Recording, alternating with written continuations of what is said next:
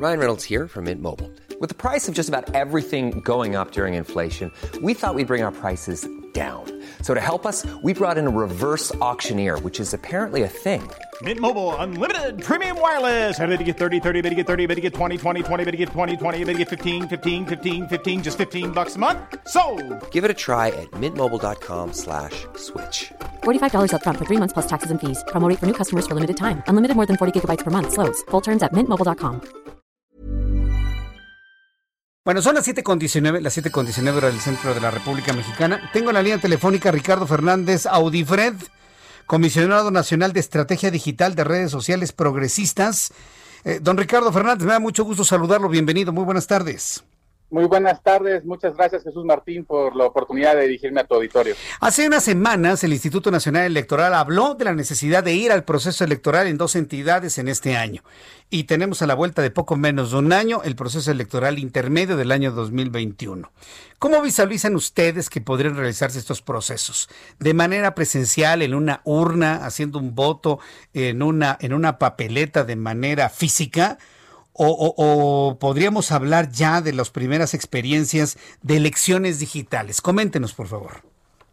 Así es, eh, se espera para, para este año el que en el caso de Hidalgo y de Coahuila ya se puedan utilizar urnas electrónicas. Alrededor, estamos hablando de alrededor de 60 urnas electrónicas en un rango de cinco casillas por distrito electoral. En el caso de Coahuila y en el caso de Hidalgo serían implementados alrededor de 40. Eh, y para el próximo año, en el 2021, el INE ya estipula y ya está contemplando el voto por Internet para los mexicanos que, que residen en el extranjero. Eso también es un, es un gran avance. Aunque existen muchas experiencias favorables y otras desfavorables, pues digamos, porque no lo podemos negar en cuanto a la implementación del voto electrónico, en nuestro país, pues sí, todavía seguimos siendo el mismo formato de hace casi 200 años. Y si algo podemos asegurar es que casi todas Jesús Martín, en casi todas ha estado presente el fantasma del fraude.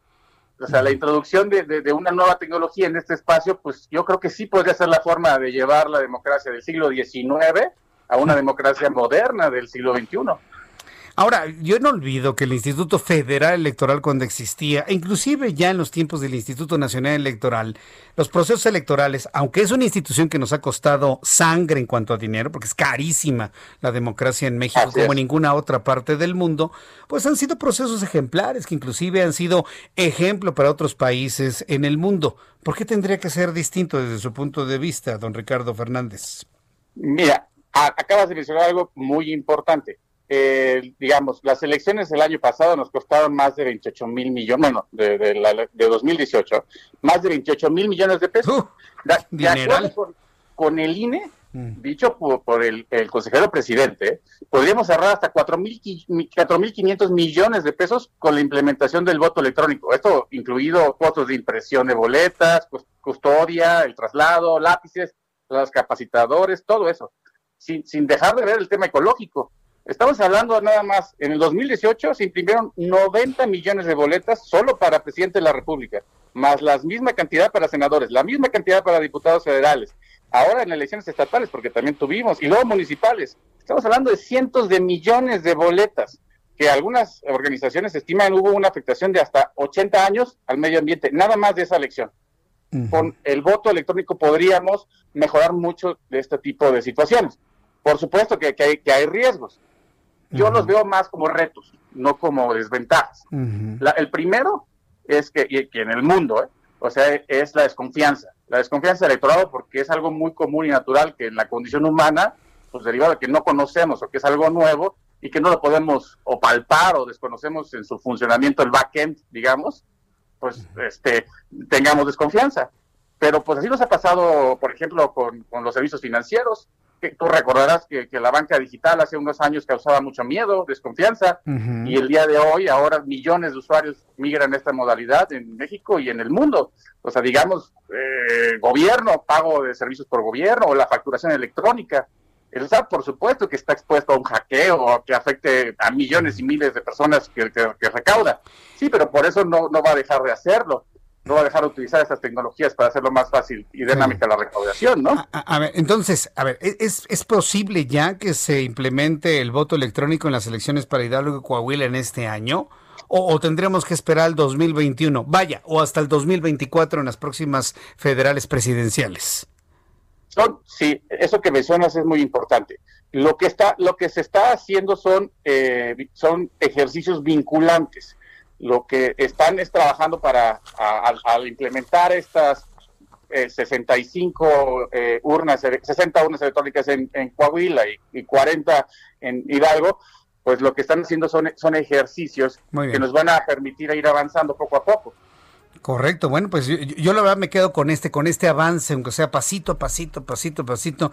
Yo veo el ejemplo en los Estados Unidos donde Donald Trump asegura que el, voto electrónico va a ser motivo de, un gran fraude, bueno, pero allá las condiciones son distintas, ¿no? Sí, pero se refiere a voto por correo. Y, ah. Y está, está eh, lo que quiere hacer, yo no voy a decir ejemplos, pero hay casos muy similares en México.